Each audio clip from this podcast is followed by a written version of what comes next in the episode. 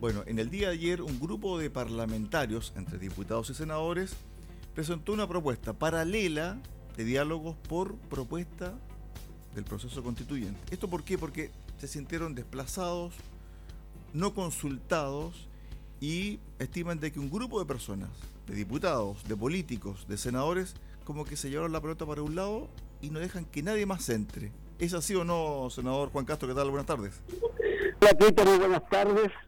Es así como tú lo planteas.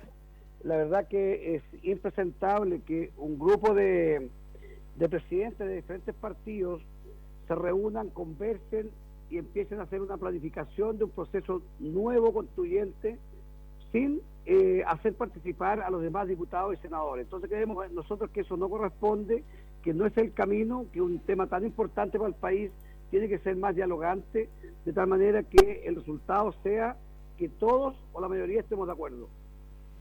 Ahora bien, esto de una mesa paralela, ¿en qué consiste? ¿Se va a sustentar? ¿Se va a seguir?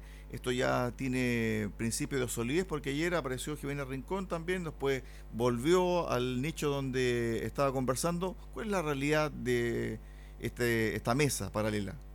Mira, Jimena Rincón nunca tuvo las conversaciones de esa mesa y seguramente ella quería participar y aprovechó la instancia también y cómo después le ofrece, porque aquí se, dio lo siguiente, una vez que ya eh, participamos en esta, en esta organización, aparecen eh, algunos que fueron parte de los eh, partidos políticos que están hoy día en esa mesa, eh, tratando de bajar nuestra intención de poder trabajar en conjunto y escuchar más la opinión de los diferentes senadores, diputados y también obviamente que hay que escuchar a académicos y a la sociedad civil y seguramente ahí a ella le invitaron a participar también para quebrar la mesa, pero la mesa sigue, nosotros mañana a las 10 de la mañana nos juntamos en el Congreso, estamos ya todos eh, avisados, eh, van a llegar eh, algunos académicos, una gente de la sociedad civil, parlamentarios a conversar y ver qué es lo que queremos, para dónde vamos, si es necesario seguir conversando, lo vamos a seguir haciendo, porque creemos que es importante participar, dialogar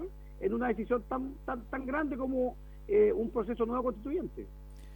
A ver, usted eh, señaló lo siguiente al diario La Tercera. El grupo que salió vencedor con el rechazo debió haber colocado la música y no el gobierno. ¿Esto sobre, sobre qué se sustenta, senador? Mira, sin duda, el gobierno era partidario de la opción apruebo y se la jugó por esa opción.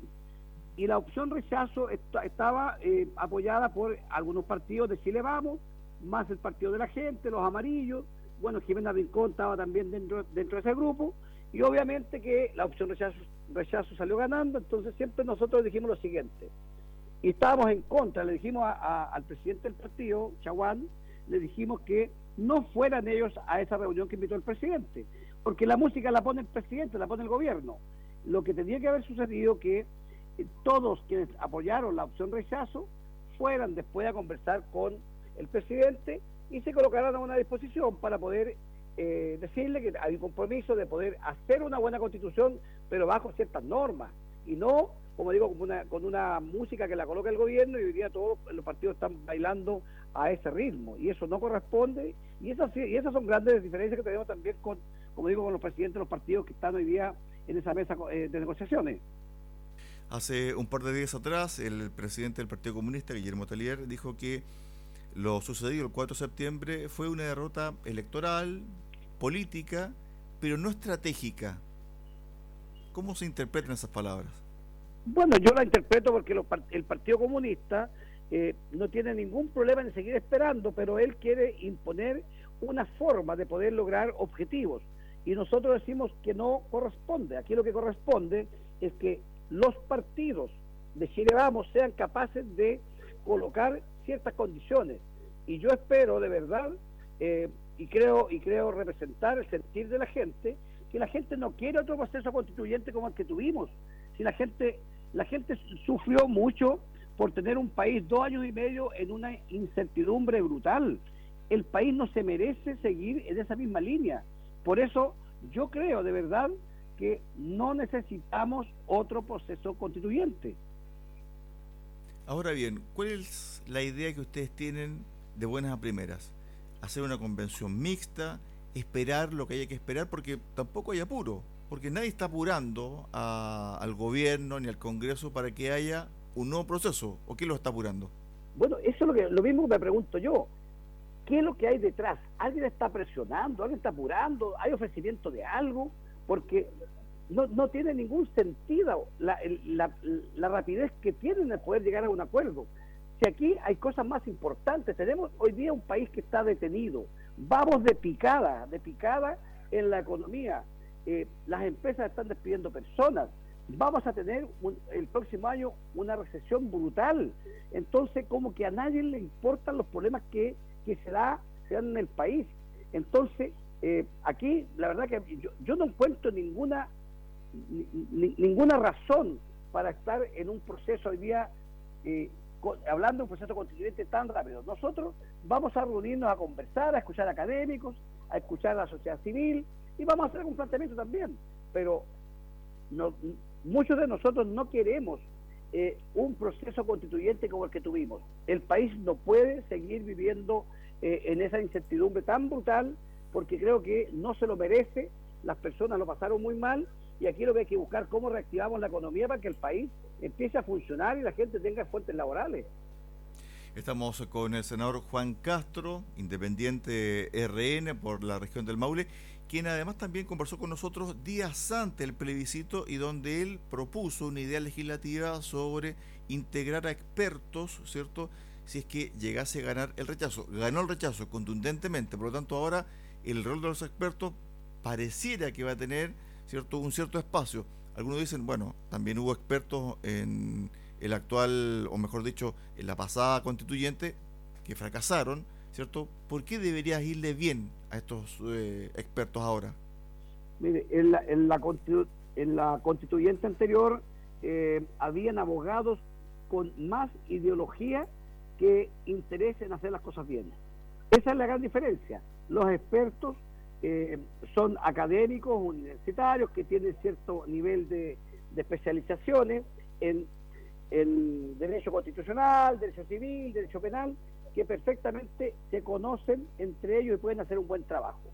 Y yo creo de verdad que nosotros podemos tener una buena constitución. Hay un compromiso de todos de tener una buena constitución, pero la forma para lograr esa buena constitución es la que tenemos que ponernos de acuerdo pero no, como digo, una elección de elegir nuevos constituyentes, porque creo que ese no es el camino. Es la gente hoy día, eh, a, mira, lo personal me llaman muchas veces, me mandan mensajes, correo, WhatsApp, y me piden que por favor paremos el escándalo, que por favor nos dediquemos a solucionar los problemas que tiene hoy día la sociedad para poder eh, que el país se vaya, se vaya moviendo.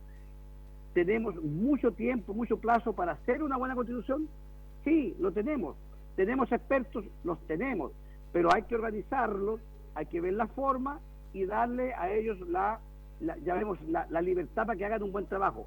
Esa libertad la podemos dar nosotros, que somos los parlamentarios, que tenemos un mandato constituyente. Nosotros no necesitamos un mandato especial porque lo tenemos.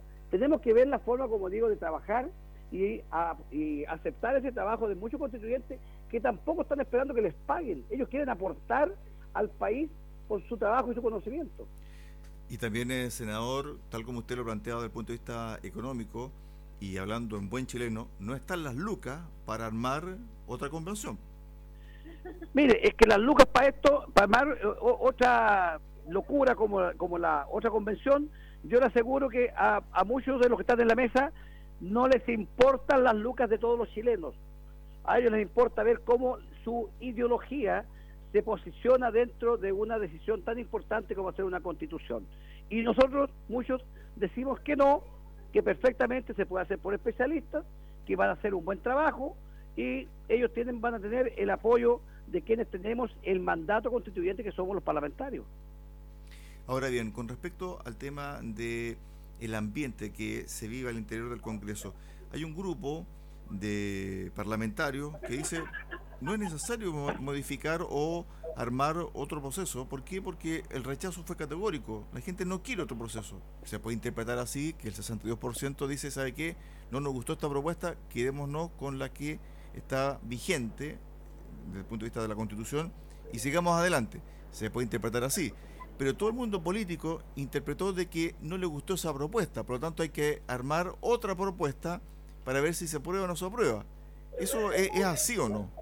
Mire, hay personas que piensan como tú lo planteas, pero eh, hay otros que dicen, mira, si la constitución es bueno que se modifique cada ciertos años, esta es una constitución que va a llevar varios años, viene del año, del, año 80, se modificó el año 2005, entonces requiere cierta modificación pero también es cierto que tenemos una base, no vamos a partir de, una hoja en blanco, eh, hay poderes del Estado que tienen que ser respetados, el derecho a la propiedad obviamente que es muy importante, que tenemos que cuidarla, la autonomía del Banco Central, la autonomía del CERVEL, tenemos instituciones republicanas que deben seguir existiendo.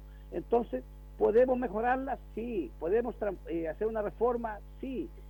Mire, podemos hacer muchas cosas sin gastar el dinero de todos los chilenos, obviamente, pero es ahí donde aparece, como digo, algunos, algunos líderes eh, que, se, que los egos se los comen y los egos empiezan a, funcionar y, se desesperan cuando ven un canal de, televisión, cuando ven una radio, se desesperan para poder opinar y poder eh, empezar a jugar con, con, eh, con esa tranquilidad que necesitan las personas para poder trabajar, para poder invertir, para poder buscar cómo sacamos el país adelante.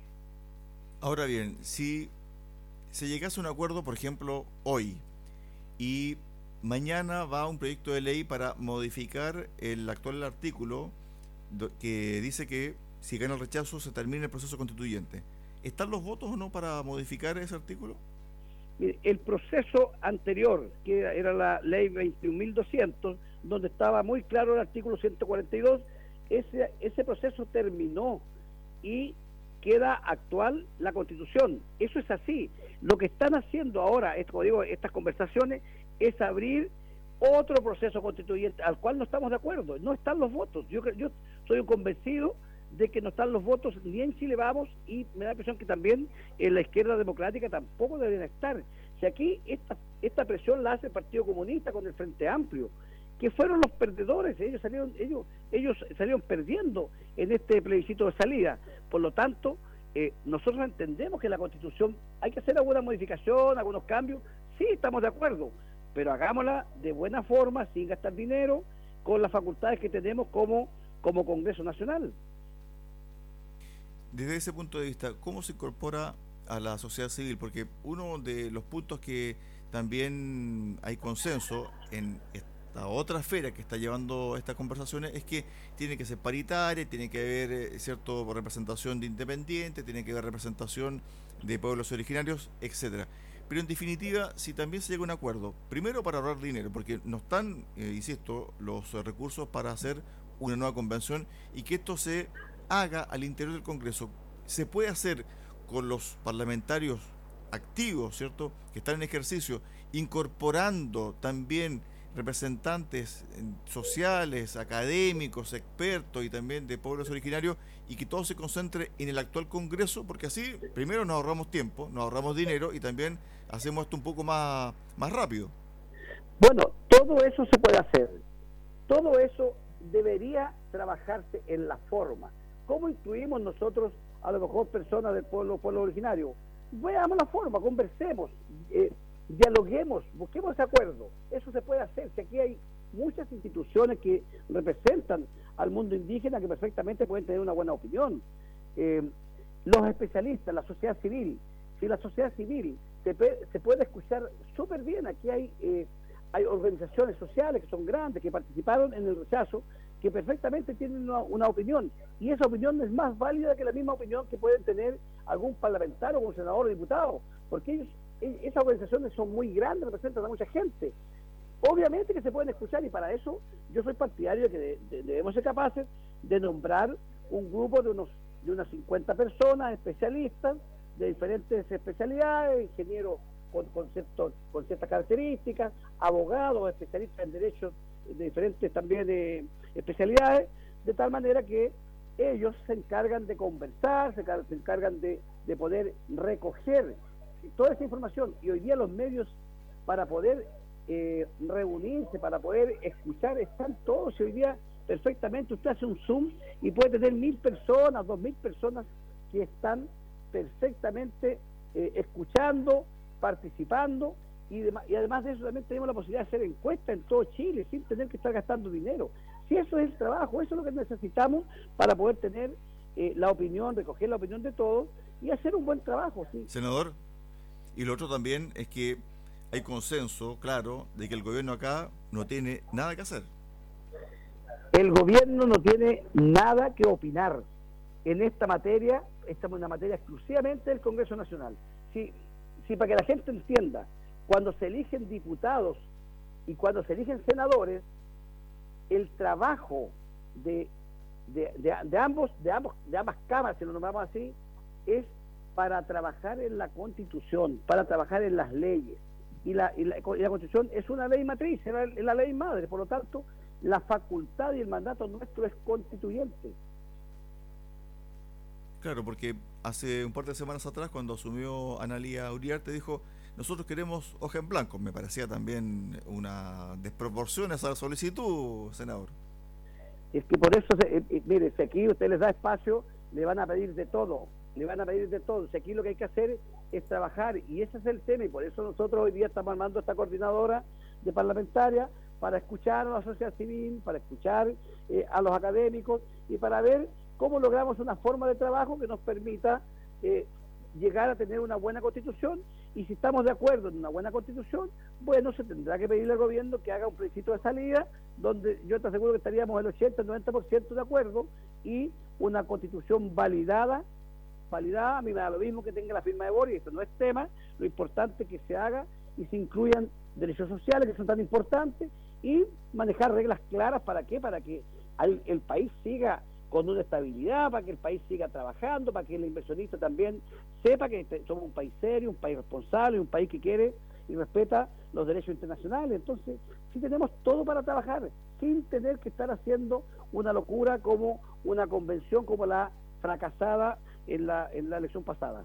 Estuvimos con el senador Juan Castro, legislador independiente de Renovación Nacional, conversando sobre este proceso que se está llevando a cabo después del triunfo o rechazo, las conversaciones, esto está recién comenzando y tal como lo dice el senador, no hay apuro para nada. Gracias, senador. Un abrazo. Listo, un abrazo a toda la gente que nos escucha, un abrazo a ti también. Chao, chao. Chao.